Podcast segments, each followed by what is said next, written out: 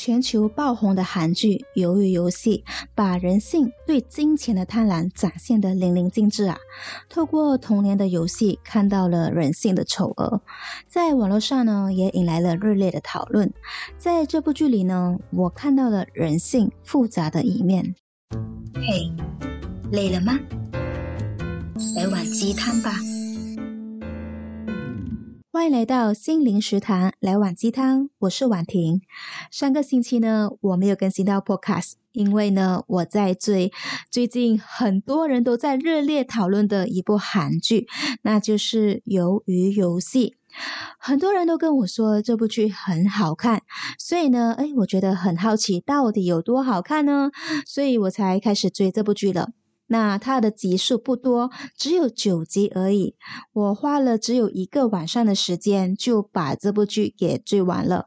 那为什么这部剧会那么红呢？主要是因为跟人性有关嘛。看完过后呢，我的心情真的是很沉重。然后呢，就会开始想象，诶，如果我跟我的好朋友被逼要参与这样的游戏，我们会怎么样对待彼此呢？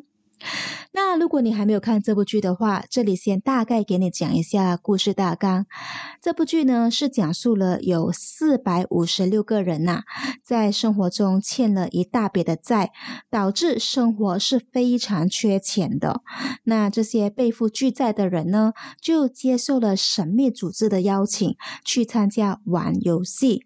只有在游戏获得胜利，就可以赢取高达四百五十六亿韩币的奖金。是不是听起来超级吸引人呢？尤其是当一个人缺钱的时候，是不会去考虑到底会付出怎么样的代价，只看到好处而已嘛。当然会想要直接去参加了。可是万万没有想到啊，原来参与这样的游戏，输的话是需要赔上性命的。在这部剧里呢，神秘组织安排的游戏都是儿童时期所玩的游戏，听起来很像很简单，可是就是透过这些简单的游戏，把复杂的人性完全显露出来了。看完这部剧过后呢，哇，我的感触很深呐，所以呢，今天就想跟你分享我看完这部剧的观后感，然后一起来探讨人性方面的问题。或许有些人会有这样的心态呀。会觉得，呃，反正现在已经穷到什么都没有了，干嘛不拿剩下的那么一点钱来赌一把？说不定会有反转的机会，有机会可以赢一大笔的钱，让自己过上好的生活。在剧里的男主角因为失去了工作，日子也开始变得颓废起来，家里靠着老母亲微薄的收入来支撑着。而他只想要靠赌博来赢钱，而不是要努力去赚钱。结果，因为赌博让他欠了一身债，还一直被追债的人威胁。因为这样，他的老婆带着女儿离开了他。我觉得一开始的他是挺过分的啦，还偷偷拿妈妈的储蓄去赌博。虽然说有赢了钱。可是最后报应也来了，赢来的钱呢也被人偷走了，日子变得更加的无助。所以呀，不管是有钱还是没钱，最好都不要靠赌博来试运气，踏踏实实的靠自己的努力来赚钱才是最实际的。除了带出人性的问题之外呢，这部剧也传达了买保险的重要性。男主角的妈妈已经很老了，甚至已经有患上很严重的糖尿病。因为他的妈妈知道家里的经济状况很不好，所以呢，就算病到很严重的地步，也不想要住医院治疗，因为根本没有钱来治疗啊。加上男主角欠了很多的债，早就已经把妈妈的保险给中断了，所以现在连最基本的保障也没有了。我们永远都不会知道疾病或者意外什么时候会找上门，所以呢，我们都需要依照自己的能力去买保险，这一点很重要。如果万一出了什么事，保险可是救命钱呐。接下来就来讲讲导演怎么用这六关游戏来暗喻现实的社会，以及如何去揭露人性的黑暗面。游戏的第一关就是一二三木头人，在这个游戏里面有一个超级大的机器人娃娃，它是代表着掌权者。掌权者所设下的规则，人们都得要去遵守的。如果违反规则，通常都是会对自己不利。在现实世界上有二十八线的上流社会，都在控制着八十八线的下层社会。很多人为了在这样的社会生存下去啊，除了安分守己之外呢，有些人会踩着别人的身体往上爬，同时呢，也要懂得钻漏洞。就像在这场游戏里，有人发现了，只要躲在一个人的背后，往往是没有办法检测到有没有犯规的，可以说是拿前面的人来当挡箭牌吧。在第二关的游戏里是搓喷糖。游戏开始之前呢，主办单位先让参赛者自行决定要选怎么样的图案。选择完毕后呢，才告诉他们游戏的玩法，那就是必须将喷糖上的图案完整的取下来，不可以有任何的裂痕。如果图案坏了，就会被射杀。透过这个游戏呢，带出了成功不只是要靠实力，同时运气和机会也是很重要的。尤其在职场上都会出现这样的状况，那就是明明那个人的工作实力不怎么样，却还可以一直升职加薪。如果还处在原地的人，一般看到心里都会有少少的不平衡吧。那在通往成功的路上呢，除了要提升实力之外，也要有耐心的等到好机会的出现啊，或者是遇到愿意拉你一把的伯乐。想要成功，可以有很多种的方式，你可以选择循规蹈矩，也可以选择厚颜无耻，甚至呢不择手段。这世界上是没有所谓的对跟错，只是立场不同而已。当成功了，别人也只是会看到你成功的一面，而不会太在乎你在过程中用了多少的黑暗手段。在第三关的拔河比赛。但通知要选择组队的时候，很多人都会希望强强一组的，对老人和女人带有偏见，认为他们会拖后腿。没有想到啊，最后就是有很多女人和老人的一组获得胜利，活了下来。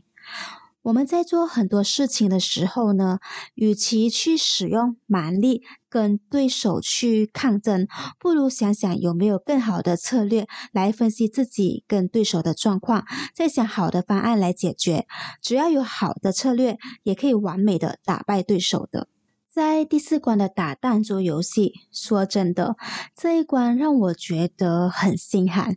明明以为可以和自己最信任的搭档组队，结果。变成了对手，在紧要关头的时刻啊，当有了利益上的冲突，人性的恶就会显露出来了。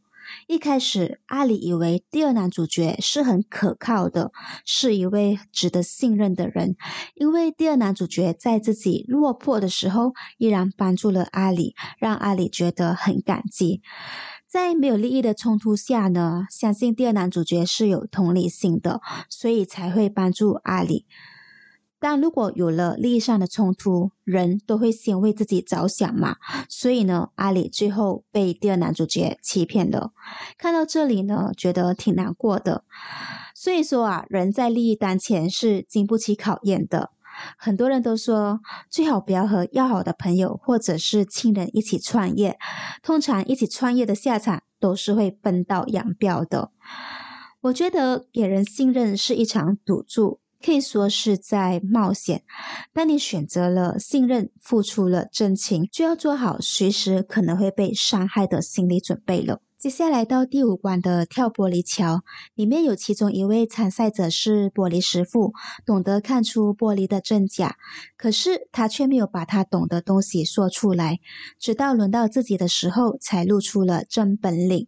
本来这一关是可以有很多人存活下来的，但是因为他的自私，没有共享知识，所以淘汰了很多人。不管在生活上还是在职场上，如果遇到有人愿意跟你分享他的知识，或者是纠正你的错误，真的要好珍惜这样的人。毕竟，并不是所有的人都希望看到你成功的，也不想要看到你超越他。所以，有些人是不会选择说出你的问题，看你继续往错误的方向走。当然，我们也要懂得从别人的错误中学习，这样也会让自己少走很多的弯。路的来到了最后一关，鱿鱼游戏，剩下两个人争取最后的胜利。这也是第一男主角和第二男主角的正面对决，两个人殴打起来了，甚至还拿起了刀刺向对方。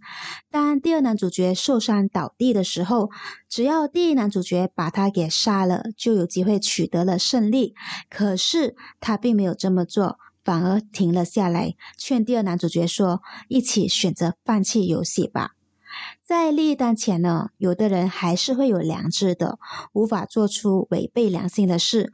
虽然前面尽显人性的丑陋，但是后面的结局带出了还是有不被利益蒙蔽良心的人。今天的来碗鸡汤想告诉你，虽然人性有丑陋的一面，但同时也有美好的一面。凡事也不要想得太负面，在丑陋与美好之间取个平衡的观点。一个人的善恶会随着身边的环境或者是遇到的人物而改变。我们无法对外界有太多的批评，我们能做的就是做好自己的本分。以上是我看完《鱿鱼游戏》的观后感，而你看了又怎么样的领悟和感受呢？欢迎留言跟我分享。如果喜欢今天的内容，欢迎分享给你的朋友，一起来讨论这部剧。同时，也欢迎按下订阅，来碗鸡汤，这样就不会错过每集的最新分享了。然后，欢迎留下五星的评论，推荐给其他听众。另外呢，我有开通了语音留言，你可以点击介绍栏里的链接，留下语音告诉我你对这一集的想法，或者是有其他想对我说的话，也可以留下来哦，让我听听你的声音吧。如果觉得害羞的话呢，也可以到我的 Instagram Tan Sherlyn 留言让我知道，也可以点击介绍栏里的爱剧链接来追踪。最后，感谢你的收听，来碗鸡汤，下一集约定你再见。